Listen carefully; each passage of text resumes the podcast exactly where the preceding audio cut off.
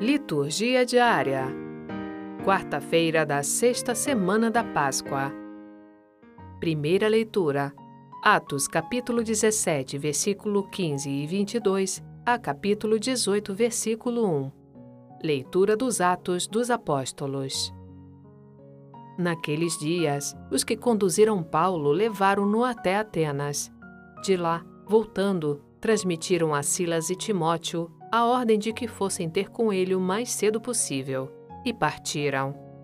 De pé no meio do Areópago, Paulo disse: Homens atenienses, em tudo eu vejo que vós sois extremamente religiosos.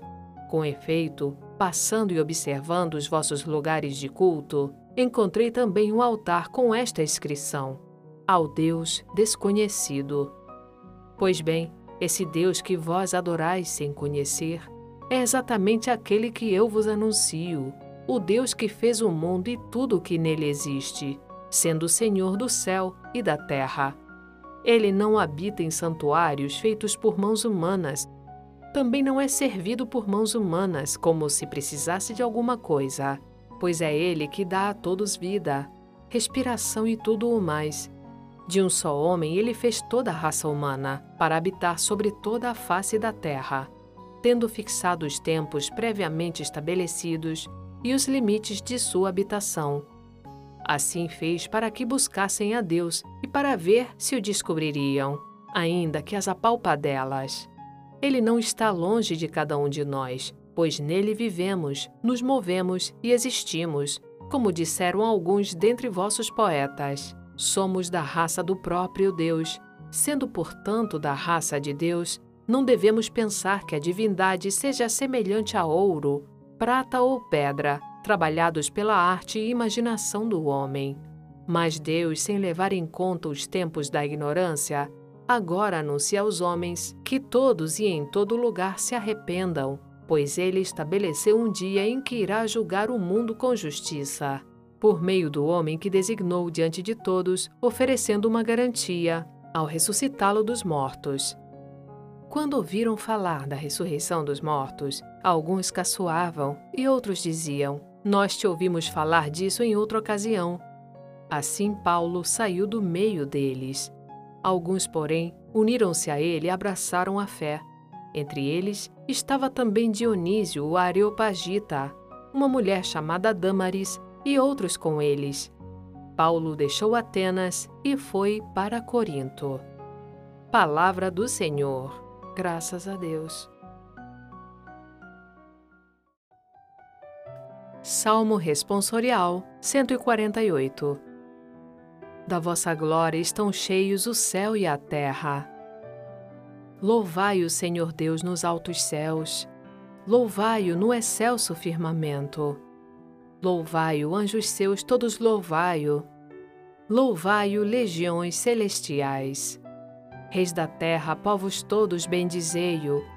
E vós, príncipes, e todos os juízes, e vós, jovens, e vós, moças e rapazes, anciãos e criancinhas, bendizei-o. Louvem o nome do Senhor, louvem-no todos, porque somente o seu nome é excelso. A majestade e esplendor de sua glória ultrapassam em grandeza o céu e a terra. Ele exaltou seu povo eleito em poderio. Ele é um motivo de louvor para os seus santos. É um hino para os filhos de Israel. Este povo que ele ama e lhe pertence.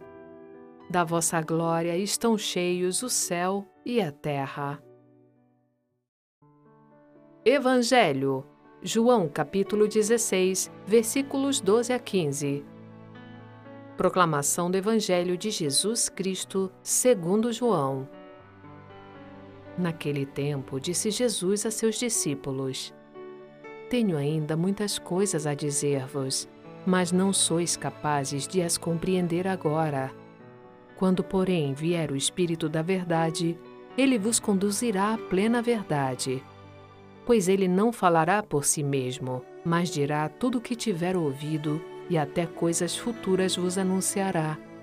Ele me glorificará, porque receberá do que é meu e vô-lo anunciará. Tudo o que o Pai possui é meu. Por isso, disse que o que ele receberá e vos anunciará é meu. Palavra da salvação. Glória a vós, Senhor. Frase para reflexão: Eu vos peço que me ameis com a mesma caridade com que vos amo. Santa Catarina de Sena